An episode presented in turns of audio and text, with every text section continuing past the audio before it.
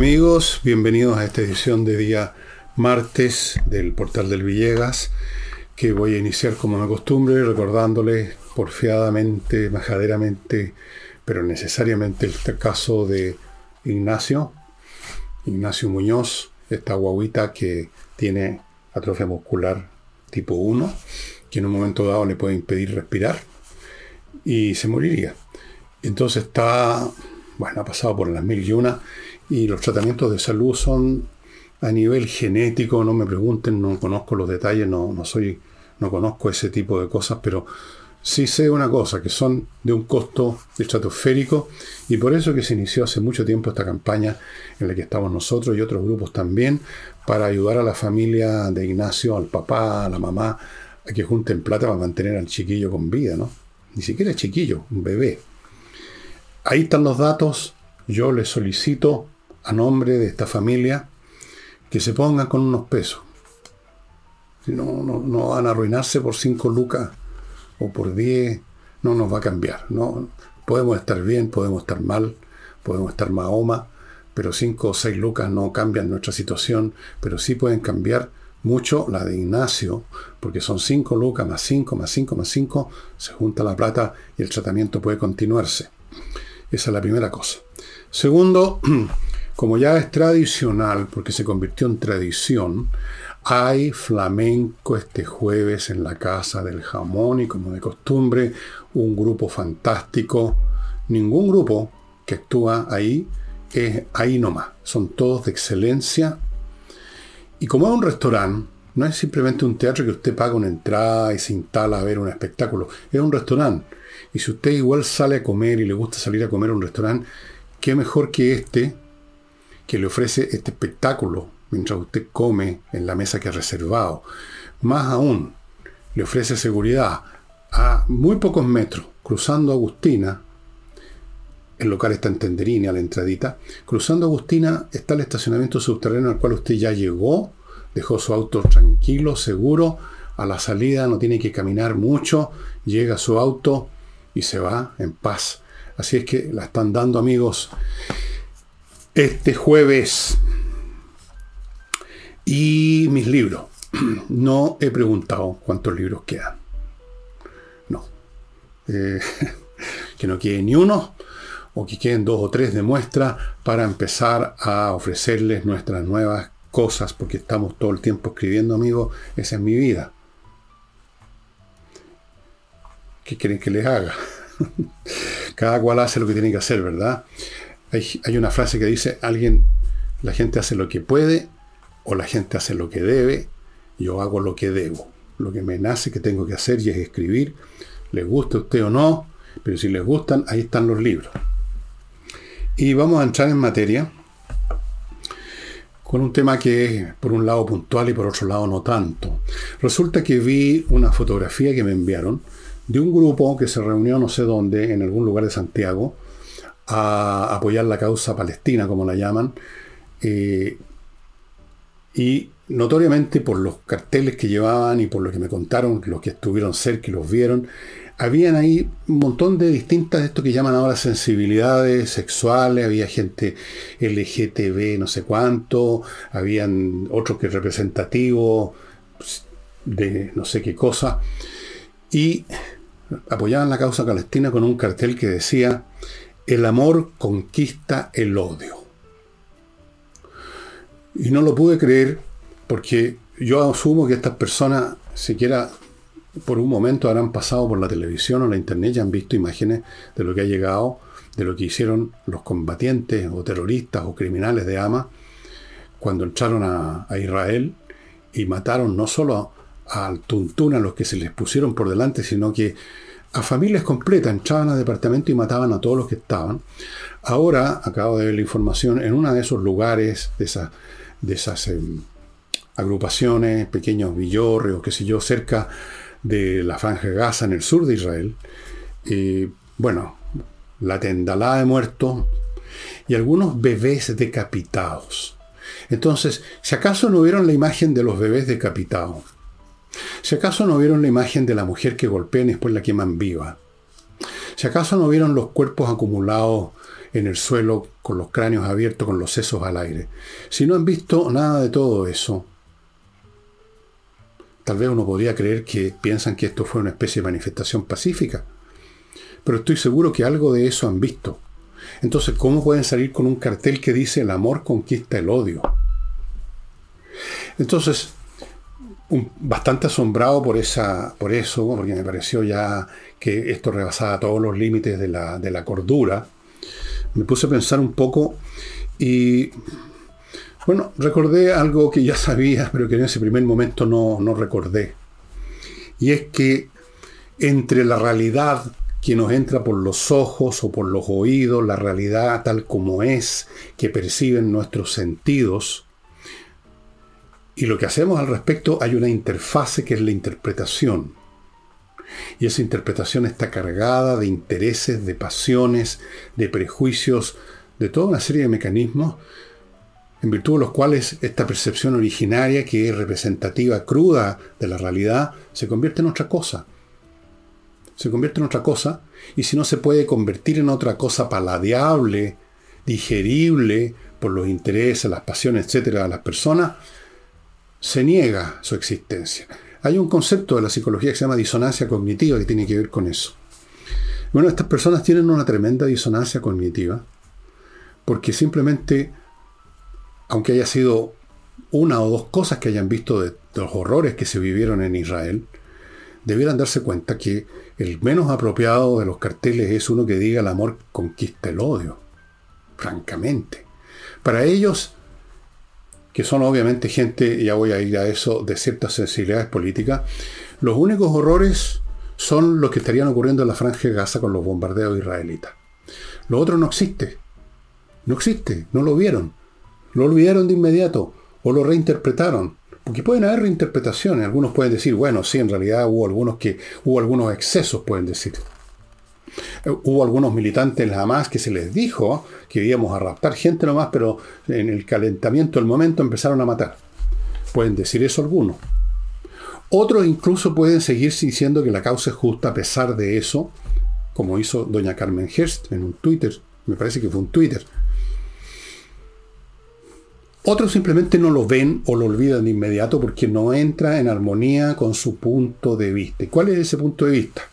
Ese es el segundo elemento interesante. ¿Por qué ocurre que uno siempre detecta que personas que están en una causa al mismo tiempo son de ciertas sensibilidades identitarias, de ciertas etnias, de ciertos gustos sexuales, de ciertas posturas políticas, y como que todas esas cosas entraran en armonía, aunque en realidad no tengan nada que ver unas con otras. Yo no sé, por ejemplo, qué tiene que ver la identidad sexual con una postura política. No sé qué tiene que ver el tema del medio ambiente con la causa palestina. No sé qué tiene que ver la causa palestina con ser vegano o algo así. Y sin embargo, uno observa que las personas y estos grupos, me parece a mí que si uno los interrogara uno por uno, llegaría evidentemente a ese resultado. Cuando uno los ve, cuando uno los conoce, a algunos de ellos, se da cuenta que todas estas cosas van juntas, que es el paquete completo.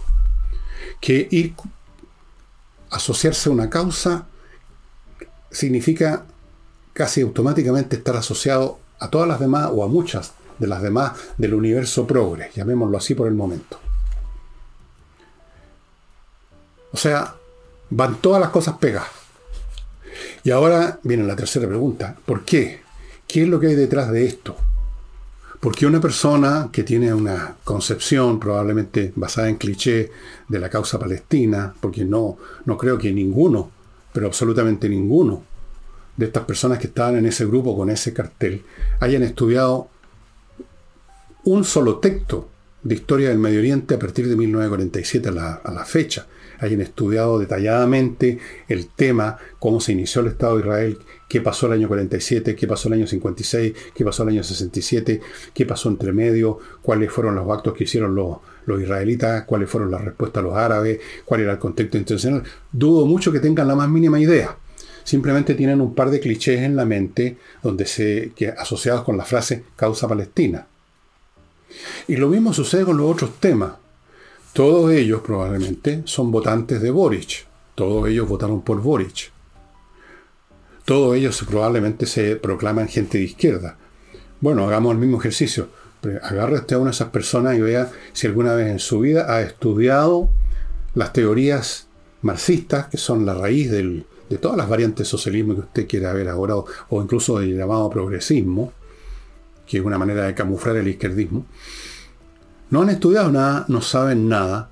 Pregúntele usted algo de historia del mundo socialista desde 1917, la revolución bolchevique está presente, no tienen idea.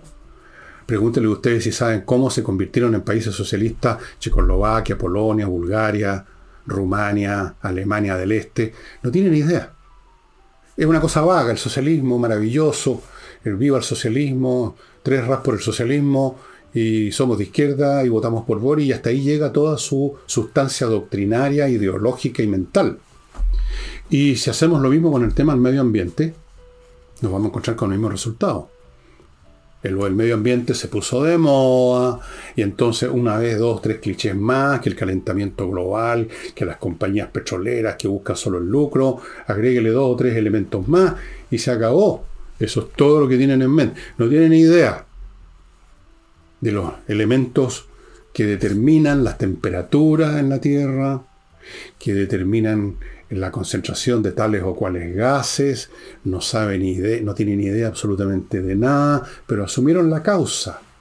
En otras palabras, usted asume una causa en el 99% de los casos sin tener idea en qué consiste. Entonces la pregunta es ¿por qué? Ahí esto se empieza a complicar, ¿no? Pero si uno hace un examen ahora, no de lo que piensa, sino de lo que son, estos individuos que están en estos grupos y que se dicen partidarios de todas estas cosas juntas en paquete completo, uno empieza a descubrir ciertas, ciertos patrones comunes en sus historias personales. Uno empieza a descubrir que pertenecen, podríamos, ¿cómo llamarlo que no salga, no salga tan duro? Pertenecen en general al destacamento social de los que no les ha ido tan bien en la vida.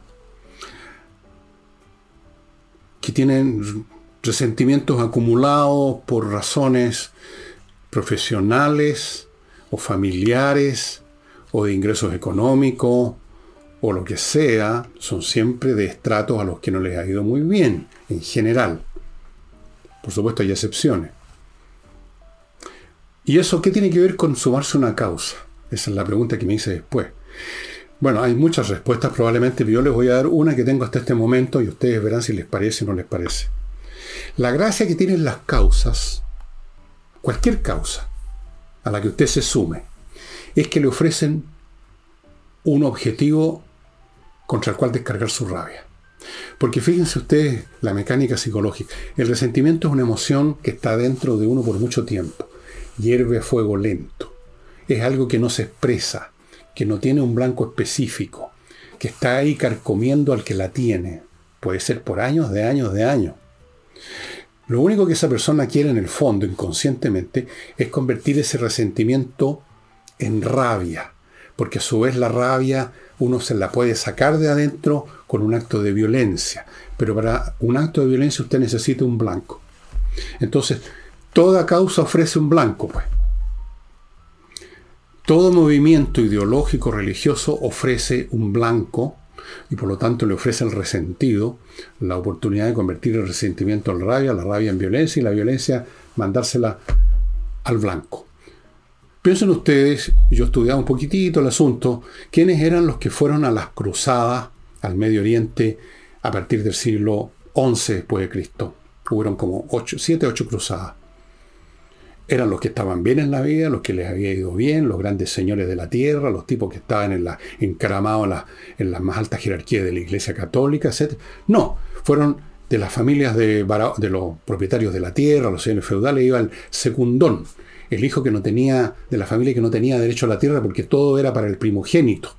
Iban a hacerse la vida, a ver si encontraban algo que robar o que meterse al bolsillo, que conquistar, y además ahí estaba la gracia. El resentimiento acumulado porque eran segundones dentro de la familia tenía una oportunidad de convertirse en ataque contra los musulmanes.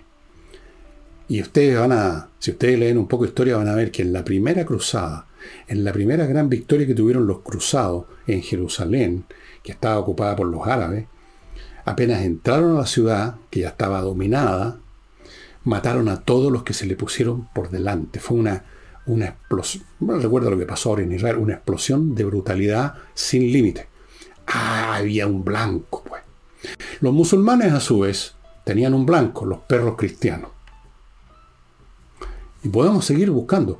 ¿Quién es, ¿Cuál era el blanco de la causa bolchevique?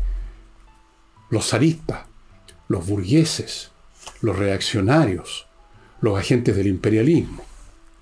¿Cuáles eran los blancos de los nazis? Los judíos, los gitanos, los comunistas, los comisarios comunistas. Y se descargó una brutalidad sobre ellos, que todos conocemos, el gran genocidio contra los judíos, pero también hubo genocidio contra los gitanos, contra prisioneros, soldados rusos, contra, contra el que se puso por delante.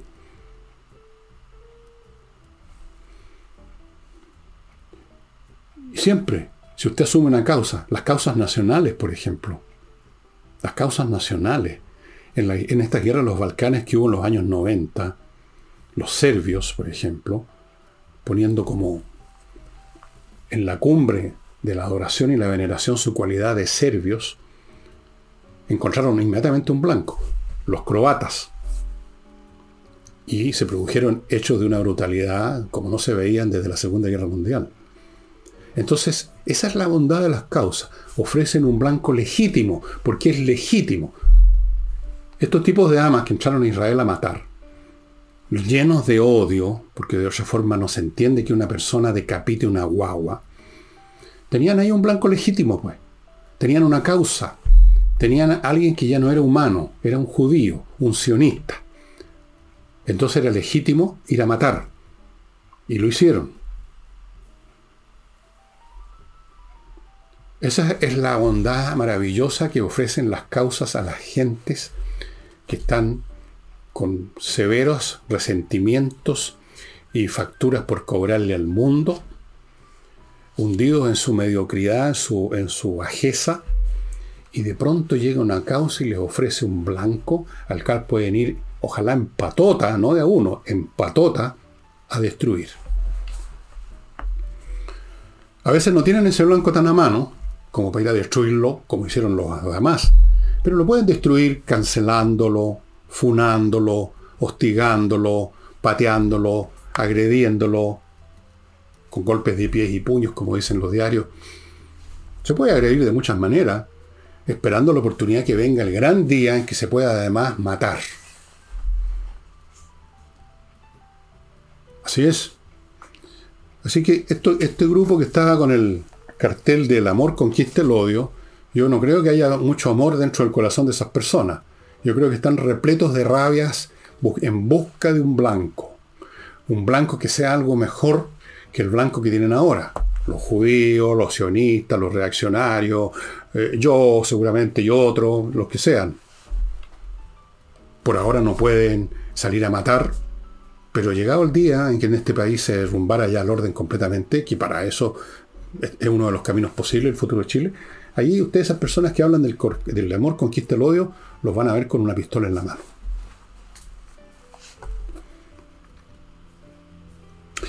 Y vamos a pasar después del bloque que voy a ver.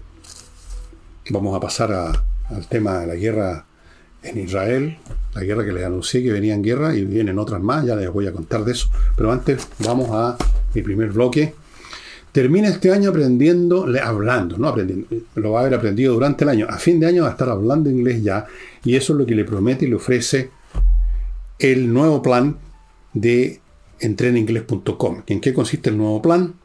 24 clases más 4 clases de conversación, todo eso por 418 mil pesos, divida 418 por 28. Mire, si lo dividiera por 20 nomás, ya le daría como 20 lucas la clase. Por 28, mm, como 15 mil pesos por alrededor de eso. 15 mil, 500 y tanto. Por ahí, si no me equivoco. Es una gran oportunidad, amigos, de aprender inglés de una vez por todas. Y para eso está este curso, este paquete que ofrece entreninglés.com. Cualquier pregunta que quiera hacer, mande un mail a coordinación arroba Continúo con Torch no les voy a mostrar tampoco el interno de día, se me olvidó sacarla de donde las tengo guardadas. O sea, una de ellas la tengo en un velador, otra la tengo en el auto, así que todo un trámite. Pero usted ya sabe porque las ha visto muchas veces. Son linternas con una tremenda potencia lumínica, resisten golpes, resisten el agua, o sea, se les puede caer a usted en su lavatorio, en la tina de baño y van a seguir funcionando. Tienen esta autonomía energética que consiste en que usted no tiene que andar comprando pilas, sino que enchufa su unidad cuando ya le está dando señales de que se le está acabando la carga, lo enchufa al computador o lo enchufa a la corriente eléctrica y se carga en un rato y listo, otro gran tiempo, largo tiempo con una potencia impresionante. Es bueno tener linterna en distintas partes porque uno nunca sabe cuándo las va a necesitar. Y cuando se necesitan, uno tampoco tiene fósforo que no sirven para nada para eso. Entonces, torcha, amigos, linternas únicas que usted solamente va a encontrar en el sitio de ellos. Continúo con Fastmark, este servicio de carga internacional, una empresa chilena que le garantiza a usted la mejor atención y la mejor expedición. Cargas para, por ejemplo, de empresas. O sea, estamos hablando de container o contenedores que vienen en barco o en avión, vienen otras cosas. Estamos hablando también de un servicio para la persona, para el ciudadano común y corriente que encargó, que compró algo en Estados Unidos. También tienen ese servicio en miniatura, digámoslo así. Courier se llama eso. Todo en fastmark.cl. Si usted quiere traer algo y quiere asegurarse que va a llegar tranquilamente a su casa ese producto, que le van a tocar el timbre y ahí está, fastmark.cl. Y termino con este bloque con, ya saben, Oxinova, el polvito mágico que se convierte al mezclarlo con agua en un caldo muy especial conformado por bacterias que destruyen las que producen el mal olor. Estas son las bacterias buenas, las otras son las malas van y las destruyen, se acaban los problemas de mal olor en forma científica, por así decir. Nada de echar ácido y cosas raras que destruyen las cañerías. Esto va a la raíz del asunto que son las bacterias que descomponen la materia orgánica y producen los malos olores. Oxinova. Bueno, a propósito de, de la manera de pensar que tienen estos grupos, eh, la manera de razonar que tienen, que es no como se razona de verdad, que se basa en primero observar con los órganos de los sentidos que nos dio el Señor el mundo, o, o, aprender de él, recibir la información por medio de la lectura, bueno, también se usan los ojos ahí, luego de tener esa información, usted la procesa, la conecta con otras cosas, usa la lógica para ver si la cuestión es coherente, y eso es pensar. Pero esta gente de estos sectores, en general, lo que hacen es como un niño jugando con el Lego. Agarran piezas hechas por dos o tres palabras pegadas, a veces siempre en el mismo orden, a veces en orden distinto, y luego estos bloques de palabras los pegan con otro y forman frases hechas que no han sido resultado de un análisis, que no han sido resultado de una observación del mundo. Lo que le pasa a estos jóvenes o a estas personas de El amor conquistador y que parece que no vieron, no usaron como material para pensar lo que vieron, lo que hayan visto. Entonces, el señor Boris, todo el tiempo que habla, revela que funciona con estos legos mentales que los, los junta unos con otros, sin otra consideración que cómo suenan. Entonces se mandó la frase, que ellos no aceptan los ataques indiscriminados en Gaza por Israel. Indiscriminado significa sin discriminar. Y yo creo que los ataques de Israel, o sea, evidentemente son discriminados, o sea, han determinado que van a atacar tal cosa, y esta tal cosa es la infraestructura de Hamas, y eso es lo que están haciendo. Incluso los de Hamas no atacaron indiscriminadamente, discriminaron previamente lo que iban a hacer y lo que iban a hacer era matar la mayor cantidad posible de israelitas y raptar un lote. Los dos actos son discriminados, pero decir que esto es algo indiscriminado, sea algo perverso, algo no pensado, algo gratuito, algo maligno, es una frase hecha que, que se usa permanentemente, porque Boris no es el único que piensa con legos pegados unos con otros. Pero en fin, siguiendo con la, con la guerra del Medio Oriente, eh, he estado pensando en en, muchos aspectos. Uno de ellos es cuán efectivas son las Fuerzas Armadas de Israel hoy. Lo digo esto porque en este momento lo que se está discutiendo en el propio Israel y en otras partes, cuán efectiva ha sido el sistema de inteligencia de Israel que permitió que esto ocurriera, que no se dio cuenta de lo que se les venía. Pero una información que, según los egipcios, ellos, o sea, los servicios de inteligencia egipcios, le habrían dicho a los servicios de inteligencia israelí que se venía algo grande. Aparentemente no tenían detalle, pero sabían que algo grande se estaba preparando y, dicen los egipcios, no les dieron bola. A su vez, los israelitas niegan que recibieron esa información por adelantado. Pero todo, todo se está concentrando en eso, en la efectividad de la inteligencia israelí. Pero yo quiero concentrarme en la efectividad de la tropa, del ejército israelí. Mi impresión en este momento es que la tropa promedio, por supuesto siempre hay excepciones de todo orden, en todos los tiempos y en todo orden de cosas, la efectividad promedio del soldado promedio de las Fuerzas Armadas israelíes es inferior en algún grado a la efectividad promedio del ejército israelita que enfrentó a los ejércitos árabes en el año 73, en la famosa guerra del Yom Kippur, y muy distinto a los soldados israelitas que enfrentaron a los árabes en la guerra de los seis días en 1967. Muy distintos, muy diferentes, son otra generación. Los soldados de hoy, estoy pensando en el soldado promedio, no estoy pensando en un oficial más bien viejón, pero no hay oficiales muy viejos en el ejército israelí. Son como mínimo hijos y probablemente nietos de la generación del 73. ¿Para qué hablar de la generación del 67? Por, por ahí. Hay muchos años de distancia, seis años nomás. Los soldados de esa época vivían en un contexto completamente distinto eran hijos, no nietos, sino que hijos de quienes habían sufrido directamente los horrores de la Alemania nazi. Eran hijos de los que habían emigrado, eran la segunda, eran la primera generación nacida en Israel. Necesariamente, cuestión de ver los años. Gente nacida como yo, por ejemplo, nací el 49, yo nací el 49. Pongamos un israelita nació el 49 en Israel primera generación, nacida en el Estado de Israel. ¿Qué edad tenía en el 67? De 50 a 67, 17, agréguele un año, 18 años, 19 años, otros que nacieron un poquito después, 20 años, la primera generación. Para ellos la cuestión de, de luchar por Israel, de defender Israel contra este ataque, es muy distinto a la situación interna, espiritual, visceral, emocional que viven sus nietos hoy en día.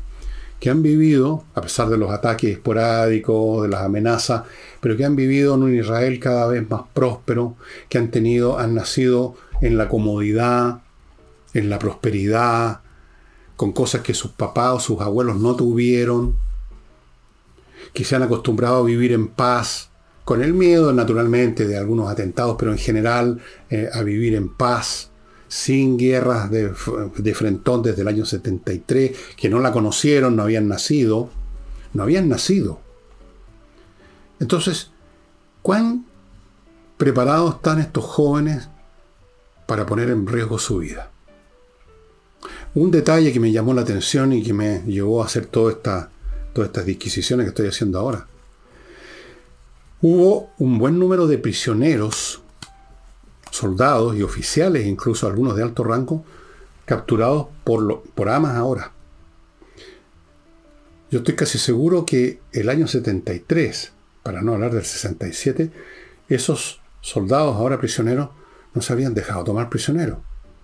Habrían seguido peleando con el ánimo de vencer o que los mataran, pero no se habrían rendido. Porque un prisionero es alguien que se rinde le sacan las, dejan caer las armas. Porque el tipo que sigue disparando no lo pueden tomar prisionero, no lo pueden detener, lo tienen que matar, lo tienen que herir como mínimo, dejarlo, digamos, inhábil para seguir luchando. Se rindieron. Eso no pasaba antes con el ejército israelí. No conozco Yo conozco bien, estudiado la, especialmente la guerra de Yom Kippur, ya era grande ya cuando ocurrió, y esos eventos no ocurrieron. Tal vez uno o dos, pero no más. De hecho, hubo tropas en esa guerra, por ejemplo, un destacamento de tanques que fueron a ubicarse en un lugar para una acción que era casi un suicidio porque tenían que enfrentar columnas de cientos de tanques de, creo que de Jordania o de Siria, de uno de los dos países. Y bueno, no murieron todos, pero hubo una gran cantidad de, bajas en esas tripulaciones de tanque. Y los tipos que los mandaron ahí sabían que iban a una misión que era casi un suicidio. Yo me pregunto si hay muchos soldados ahora en el ejército israelí que están dispuestos al suicidio.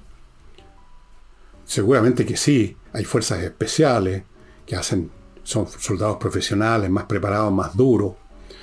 Pero al final, el tema de la eficacia de un ejército se mide no por tal o cual grupo de fuerzas especiales, sino que por el talante promedio de su gran masa. Yo estoy especulando, no sé, en una de esas estoy completamente equivocado y el soldado promedio del ejército israelita de hoy están dispuesto, a defenderse hasta el último, luchar hasta el último como los de antes. Lo pregunto, me lo, me lo paso por, lo proceso, digamos, porque es una posibilidad. Para más remate, ahora están luchando contra gente que está dispuesta a morir.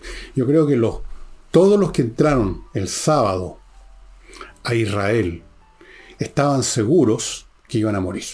Que al final los iban a rodear, los iban a acercar y los iban a destrozar, como ocurrió, porque hoy día hemos sabido, ¿no es cierto?, que hasta el momento con un conteo preliminar de muertos. Hay más de 1.500 guerreros o terroristas de las Hamas convertidos en cadáveres. Estoy seguro que sabía que iban a morir y fueron igual porque están impulsados por un fervor religioso, ideológico y por un odio que los soldados israelitas no tienen.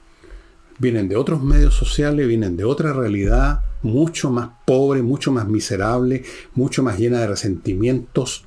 Todos ellos, estos, estos combatientes palestinos, todos ellos vienen de un medio terrible. Están, están impulsados por el odio, no por el, amor que conquista el odio, por el odio que conquista el amor, más bien, o que derrota el amor. Entonces, fuera de eso están mucho mejor armados, pero mucho mejor armados, mucho más preparados, tienen armamento que no, no contaron ni siquiera los soldados regulares del ejército, del ejército egipcio del 73.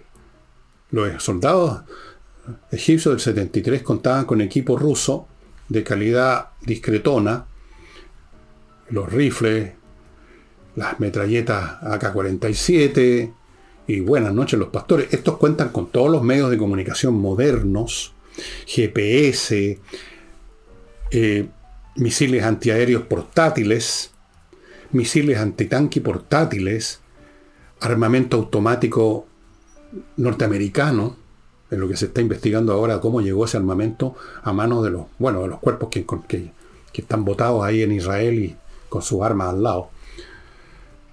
Es un enemigo mucho más peligroso, mucho más poderoso que el que jamás haya enfrentado Israel. Y lo está enfrentando un ejército que tal vez repito, tal vez no tiene el mismo temple de los ejércitos anteriores. Esta es una generación, como ocurre con toda generación, con toda población de un país que ha tenido una larga paz y ha vivido cierto grado de comodidad, es natural que las personas aprecien más la vida y estén menos dispuestas a arriesgarla. Eso es, inevitable. Es el gran problema siempre de la lucha entre la civilización y la barbarie. Los seres civilizados aprecian más su vida. Los bárbaros que viven chapaleando en el barro, digamos, están dispuestos a morir, no tienen ningún problema. Sobre todo si tienen una justificación religiosa. Estos personajes de Lamas son todos musulmanes, todos, y el paraíso musulmán es atractivo. Y todos los que mueren en combate, según la doctrina musulmana, se van al paraíso. Se convierten en mártires y se van al paraíso. Entonces, por todos lados, estamos los israelitas están enfrentando un enemigo tremendamente decidido, aguerrido, bien preparado, bien armado. ¿Cuál es la ventaja que le queda a Israel? Bueno, el poderío aéreo, la tecnología. Pero ni la tecnología ni, el poderío aéreo son suficientes porque tarde o temprano las cosas se tienen que ir en, en la tierra, con las botas, con los soldados. Lo vamos a ver ahora en la franja de Gaza porque el ejército israelita se está preparando, parece, para entrar ahí. No sin antes, por supuesto, la preparación con bombardeo a ciertos puntos, a los túneles subterráneos, están tratando de ubicar todas esas cosas. Bueno, va a ser muy, pero muy complicado, muy complicado. Por eso que llamaron a 300.000 reservistas. 300, nunca habían hecho una cosa así. 300.000 reservistas, más el ejército que ya estaba, que ya existía, que son como 160.000. O sea, está juntando 500.000 soldados a Israel, porque sabe que esto va a ser muy duro. Y mm, bueno, entonces queda pendiente para mí, porque esto es totalmente especulativo, cuál es el temple en este momento del soldado promedio israelita. Naturalmente que hay factores que podrían fortificar ese temple, como son el deseo de tomar venganza de lo que les hicieron, es un país pequeño, son 9 millones Israel. Muchos de estos soldados tienen amigos o parientes que cayeron, muchos, o conocidos siquiera, y naturalmente es un factor que dinamiza, ¿no? que vigoriza el espíritu. Pero también está el otro factor, no sé, no sé cómo se va a dar esa mezcla. No sé cómo se va a dar esa mezcla entre un fanático dispuesto a morir, dispuesto a, las misiones totalmente suicidas, 100% suicida, y por otro un joven que tiene una carrera, que tiene perspectivas de vida, que tiene una mujer, una novia, que tiene hijos, que los va a tener, que tiene un buen departamento, que tiene una buena vida, que quiere la paz por sobre todas las cosas. Es distinto, ¿no? Es bastante distinto. Bueno, eh, Voy ahora a otro bloque antes de pasar a una materia ya local, amigos. Sí, no, no me olvido, es Chile, por supuesto. Gestióncondominios.cl, una empresa que usted ubica ahí donde le estoy diciendo, que se dedica a administrar en los condominios la parte contable, financiera, de papeleo, para que usted, que es el administrador o el comité de administración, se dedique a la parte física, a la mantención material del condominio, que los jardines, que los ascensores, que la limpieza, que el barrido, que el fregado, que todo eso, deje la gestión condominio, incluyendo el cobro, los gastos comunes, que una lata, que cobrar a los que no han pagado a tiempo, las cobranzas atrasadas, la todas esas cosas y montones de elementos más, la remuneración del personal. Déjeselo a gestión de condominio.cl, aliviese la pega. Continúo con mi climo que les advierte que están quedando pocos equipos en este momento. Por supuesto, ellos traen más, organizan más la cosa, pero están yendo muy rápido porque la gente se pegó el alcachofazo, amigo, que vienen tiempos muy fregados. Hoy día estuve viendo un artículo hecho por algunos en una revista científica de, en que se están previendo qué países, por ejemplo, en unos años más no va a poder vivirse, no va a, no va a poder vivirse el que va y se muere por las temperaturas. Creo que fue la India está ahí, Pakistán, bueno, están más o menos, están ahí mismo, en la misma zona. En África, Chile no aparecía todavía, pero si acaso no nos vamos a morir, no nos vamos a desplomar, no nos vamos a arrastrar como mínimo con los calores que se vienen. Así que vaya preparándose con mi clima, amigos. Continúo con kmmillas.cl, donde ahora están pagando más por sus millas acumuladas en, eh, en, sus vuelos aéreos y que las empresas eliminan en cualquier momento. Y a propósito de eso, algún día voy a hacer un programa quizá que explique por qué en Inglaterra y en Estados Unidos persisten en usar las millas, las onzas, los pies y todas esas medidas que son del sistema imperial de medidas que creo que se desarrolló en 1823 en Inglaterra y que es completamente irracional. Cualquiera que sepa un poco matemática y vea las relaciones y compare con nuestro sistema métrico decimal que todos son múltiplos de 10, todo es tan perfecto, esto otro no, una onza son algo, coma, no sé cuánto, un número quebrado, estupidez, pero están pegados con eso. La historia de por qué se quedaron pegados con eso es interesante. Eh, temas chilenos. La, Comisión de Salud del Senado recibió un informe técnico y se estaría determinando que la deuda a pagar, la deuda que se supone que tiene una deuda, según la Corte Suprema, las ISAPRES tenían una deuda, y habrían bajado la deuda de los más de mil millones de dólares que estaban, estaban estableciendo al principio, ahora serían una cifra que también es bastante considerable, ¿no? 451 millones de dólares. Ante esto, el presidente de la asociación de ISAPRE, don Gonzalo Arriagada, dijo, para empezar, que no sienten que tengan una deuda. Jamás las ISAPRES han considerado que el estudio que hizo la Corte Suprema eh, corresponde a la realidad, que no hubo nunca cobros excesivos, que es el argumento que se ha dado, y que por lo tanto no hay deuda. Si no hay cobros excesivos, no hay deuda. Eso es el pensamiento de las ISAPRES. El informe además propone algo así como 10 años para ir pagando y mientras tanto, mientras pasa ese tiempo, mientras pagan la deuda, no podrían retirar utilidades. Yo me pregunto qué firma comercial privada, qué empresa puede funcionar si no puede retirar utilidades. Desde luego no puede invertir, no tiene un peso para invertir, ¿no es cierto? Si no puede retirar utilidades, sino que todo va a pagar deuda, no puede invertir. No hay interés en invertir, tendría que ser plata fresca. Pero no, si llega plata fresca tendría que irse a pagar la deuda también, supongo. Entonces yo no sé si hace viable el sistema de ISAPRE o no, pero voy a dejar este tema un poco en el aire porque vamos a ver en qué, termina esto. Y esto lo examino con un interés personal, no porque yo sea socio de ninguna ISAPRE, estoy en un ISAPRE, sí, metiendo en salud en ISAPRE, a Dios gracias, porque cuando he tenido problemas de salud, como tú ves, no hace un par de semanas atrás, eh, en el hospital me atendieron instantáneamente. No tuve que hacer una cola. no. Pero el interés además es que es un interés que nos compete a todos los chilenos porque el sistema de salud depende en un grado importante, es en un grado importante el sistema de las ISAPRE. Y si caen las ISAPRES, se cae todo. Es como una cordada de alpinistas. Se cae un alpinista, se caen todos los alpinistas. O se pueden caer todos los alpinistas. Entonces, ese es el problema. Aquí no se trata de defender a la empresa privada, de, que uno está sueldo a las empresas privadas y ese tipo de ataques imbéciles que hacen algunos. Es simplemente que, para bien o para mal, el sistema de salud chileno está conectado orgánicamente con la ISAPRE, primera cosa. Segundo, que como es la experiencia de cualquier persona que esté en un ISAPRE, por mucho que reclame, que no me han devuelto lo que yo quería, que es muy caro el plan, pero a uno lo atienden. Uno recibe la atención cuando la necesita y no cuando la cola cuando le llegó a uno el turno en la cola, es que sigue vivo, como pasa con FONASA. No digo que pase todas las veces en FONASA, pero pasa muchas veces en FONASA. Hay cifras sobre eso. Las espera, las listas de espera. Entonces, ese es mi interés. Ese es mi interés. Y otro tema local, amigos.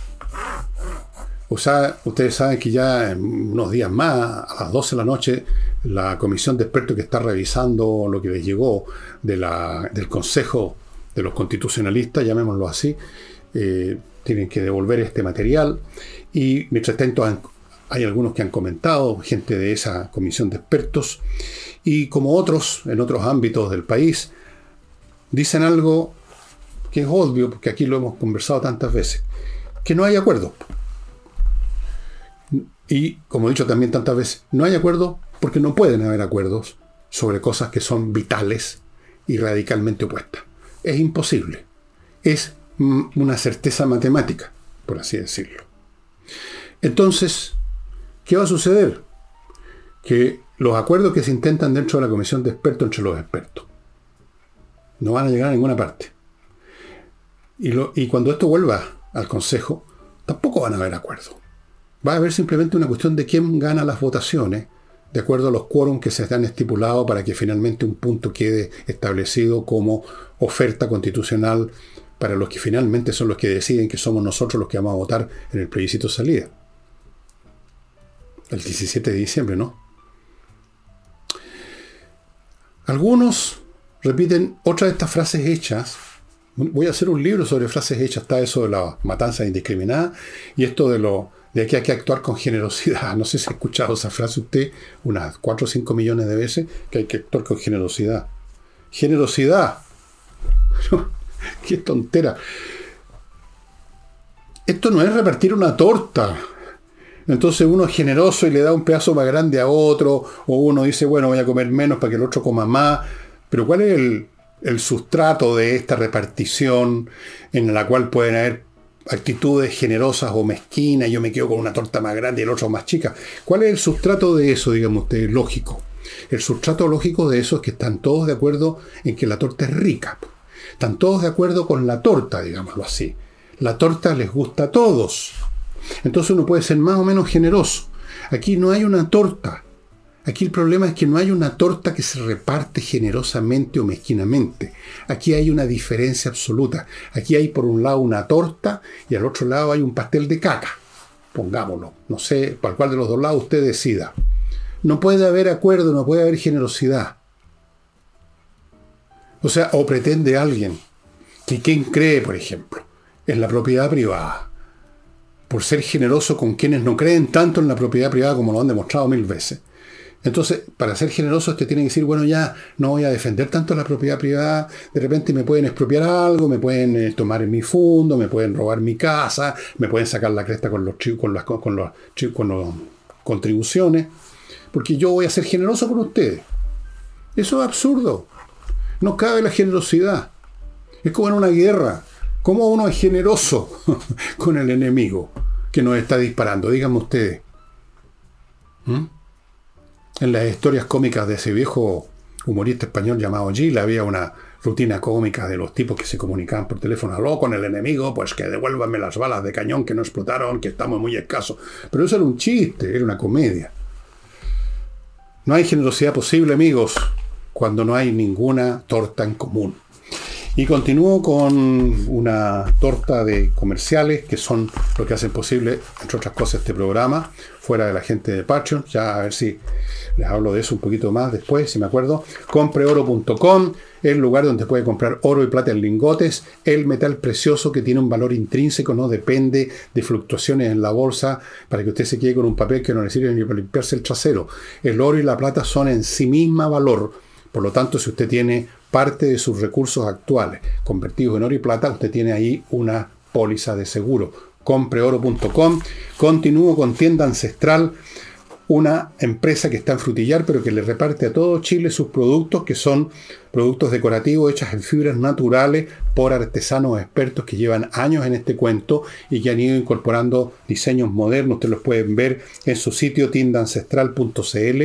Si le gusta alguno, cómprelo hay descuentos súper fuertes, creo que estaban en el 40%, no sé si sigue eso, creo que sí, y se distribuyen a todo Chile, no hay ningún problema. Continúo con Wonder, no traje la ballena que les mostré el otro día, se me olvidó ponerla aquí al lado, pero ya sabe, ¿se acuerda esa ballena azul? Están haciendo ballenas azules, puzzles de madera en tres dimensiones anatómicamente precisos, animales de la época de los dinosaurios, la ballena azul, que no sé si ya se extinguieron o no, si quedan algunas, pero son del tiempo moderno, el esqueleto completo para armar realmente unas obras preciosas, algunas de las cuales están siendo expuestas en museos en Europa. Amigos, pónganse en contacto con estos talentosísimos autores de estos puzzles de madera anatómicamente preciso, wonderartisticmodels.com. Continúo con Lomas de Millaray, un proyecto inmobiliario en la región de los lagos, que yo lo invito a ver entrando a lomasdemillaray.cl. Tienen un video para que usted vea lo lindo que es el lugar y lo fantástico que sería tener una parcela allá. Todas traen, le traen agua, fibra óptica, electricidad soterrada, se están entregando el próximo año hay de todos los precios, a precio contado hay algunas, por aquí tengo el dato, fíjese, desde las 900 UF nada más. O sea, la están dando amigos. Si quiere cambiar de vida, ahí está. Continúo con Hey, que es el corredor que sigue vendiendo bienes inmobiliarios a pesar de todo, porque tiene métodos especiales y trabajan como animales toda la semana como vuestros servidores, pero por lo menos yo me quedo en mi casa. Estos hombres y mujeres salen para todas partes y venden. Y termino con Remodeling, una empresa de puros profesionales para hacerse cargo de la remodelación o ya sea integral o parcial de su casa. Ellos atienden temas de techo, de perdón, no de techo, de pisos, lo contrario del techo, pisos, muros, el amoblado la cocina, eh, reparaciones o cambios ya más importantes de la casa a cargo de arquitectos, Todos son profesionales, todos son expertos, se los doy garantizado que es así. No es necesario que usted los contrate para hacer todo esto. Puede que algunas de esas cosas nomás, en todos los casos, ellos son profesionales y le van a hacer un trabajo de primera. Y mm, una última cosa que ya se me está acabando el tiempo, llevo ya mucho rato. Em, quería hacerles un update de la guerra ruso-ucraniana, pero lo haré mañana, si puedo. Y quería decirles que, tal como les dije, que estábamos entrando en una temporada de guerras, hoy precisamente, aparte de la guerra que ya está en Medio Oriente, eh, en Armenia dijeron que Azerbaiyán, con la cual tienen disputa hace tiempo, en cualquier momento los van a invadir, así que ahí tenemos otra guerra. ¿Por qué? Porque el orden mundial, por no decir el desorden mundial, los órdenes mundiales son desórdenes más o menos regulados y contenidos. Esa es la... Es un tema re largo, en realidad lo voy a tratar un día sábado, porque el tema del orden mundial y el desorden mundial requiere más tiempo que el que me queda ahora, que son unos segundos. Y quería incluso mostrar un libro que estoy leyendo que tiene una manera, pero todo eso lo voy a hacer el sábado. Ahora les digo que eh, lo que les dije de que venían un tiempo de guerra y de conflicto en todo orden de cosas, no solo guerras internacionales, guerras civiles.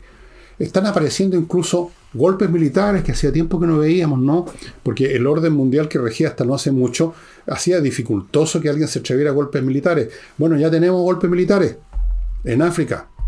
En este momento Estados Unidos está diciendo que le va a quitar toda ayuda a unos militares de Nigeria que están, parece, armando un golpe. No alcancé a ver los detalles, pero se abrió la temporada de golpes.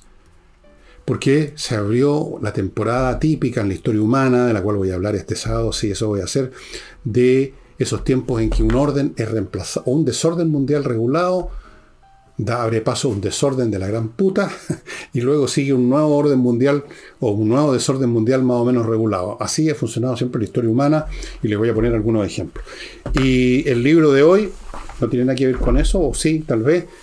Verifiqué que está esta misma edición en castellano en Amazon, que es este, Imperios del Mundo Atlántico, una comparación de cómo fueron los imperios español y el de Gran Bretaña en América entre 1492 y 1830. Como ustedes saben, existe lo que se llama una leyenda negra respecto a la manera como se armó el imperio español. Acuérdense lo que pasó con los indígenas, el informe de los propios españoles, el Bartolomé de las Casas. Bueno, eso será para otro sábado quizás, pero mientras tanto, este libro está disponible en Amazon, probablemente en librerías chilenas. Yo lo, lo adquirí en una librería chilena, no me acuerdo cuándo, el libro es bastante interesante y está escrito no por una española, sino que por John Eliot, que es un hispanista inglés, o sea, un académico que se ha interesado en estudiar eh, la historia de España. De hecho, todos los libros de él, La España Imperial, El Viejo Mundo y el Nuevo, El Conde Duque de Olivares, El Mundo de los Válidos, Un Palacio para el Rey, todo es relacionado con España. Es un tipo de gran valor académico, eh, ha recibido premios, qué sé yo. Muy entretenido y como ustedes ven, un libro grueso, rico, con fotos, con imágenes de correspondientes al periodo, creo, no me acuerdo ya, porque este libro lo leí. Ah, sí, pues sí, me acordaba bien. Uno de esos libros que da gusto leerlos, que da gusto tenerlos y releerlos, como tener que hacer con este también todo el tiempo. Y eso, amigos, sería todo por hoy. Nos estamos viendo el jueves, el viernes, bueno, nos estamos viendo todos los días. El jueves, acuérdense, con Nicole Rodríguez. Y vamos a ver qué está, va a estar pasando ya con este, esta guerra que va a tomar muchas formas, se va a transformar, va a crecer de todas maneras. Esto no va a terminar mañana ni pasado. Bien, sería todo. Nos estamos viendo. Chaito.